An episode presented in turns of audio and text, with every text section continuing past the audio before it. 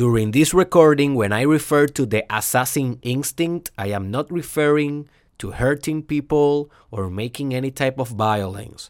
This is just a term to refer the instinct that we need to have when we are conquering our personal goals in life.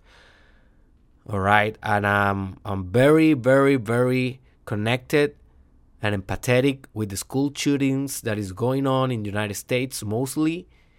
And by any reason, I don't promote any violent act and I just want to make that uh, you know clear before we proceed with the shortcast of today. Enjoy. You have an assassin instinct. Do you know that? Do you acknowledge that inside your soul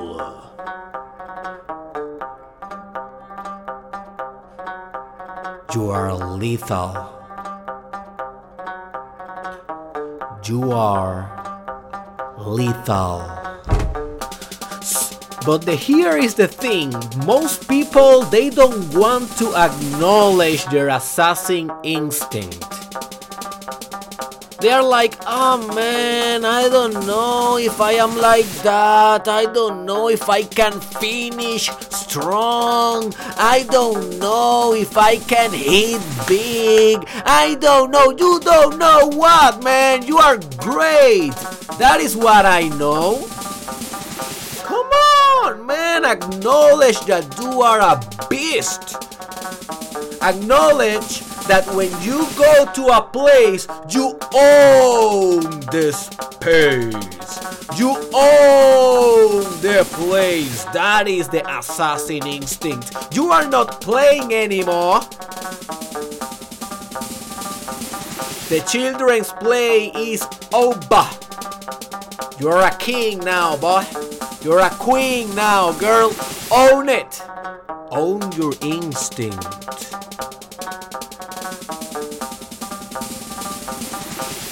Own your instinct.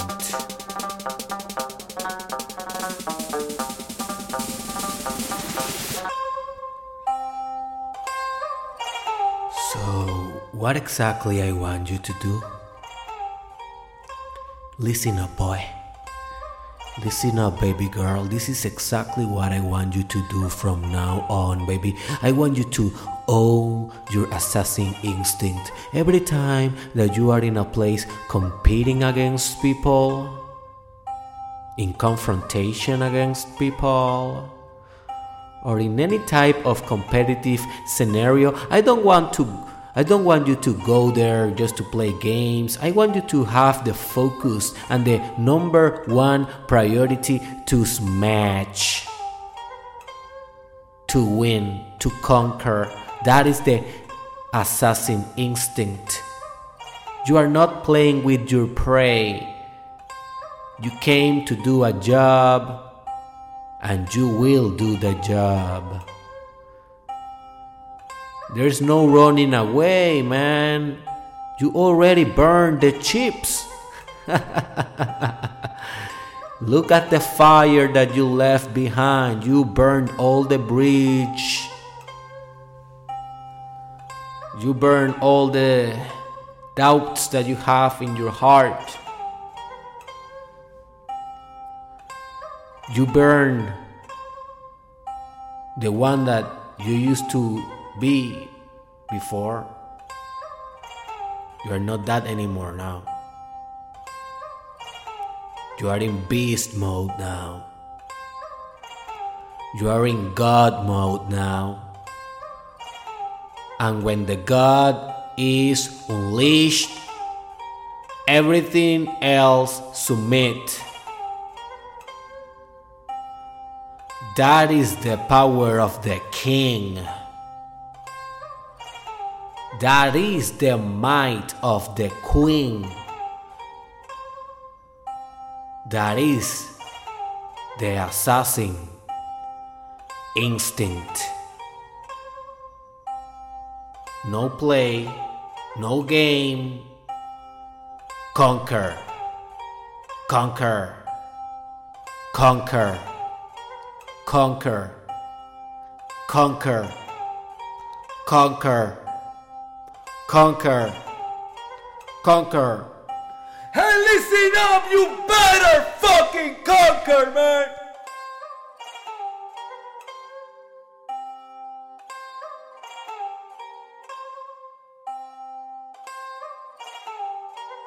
If you enjoyed this shortcast, remember that you can donate on Patreon. In that way, you are supporting this effort of making this podcast free and available for people around the world. And also, let me remind you that the 75% off of my new course, Your Way to Ultimate Integrity, is ending in one day. So go to the description below and start your way to ultimate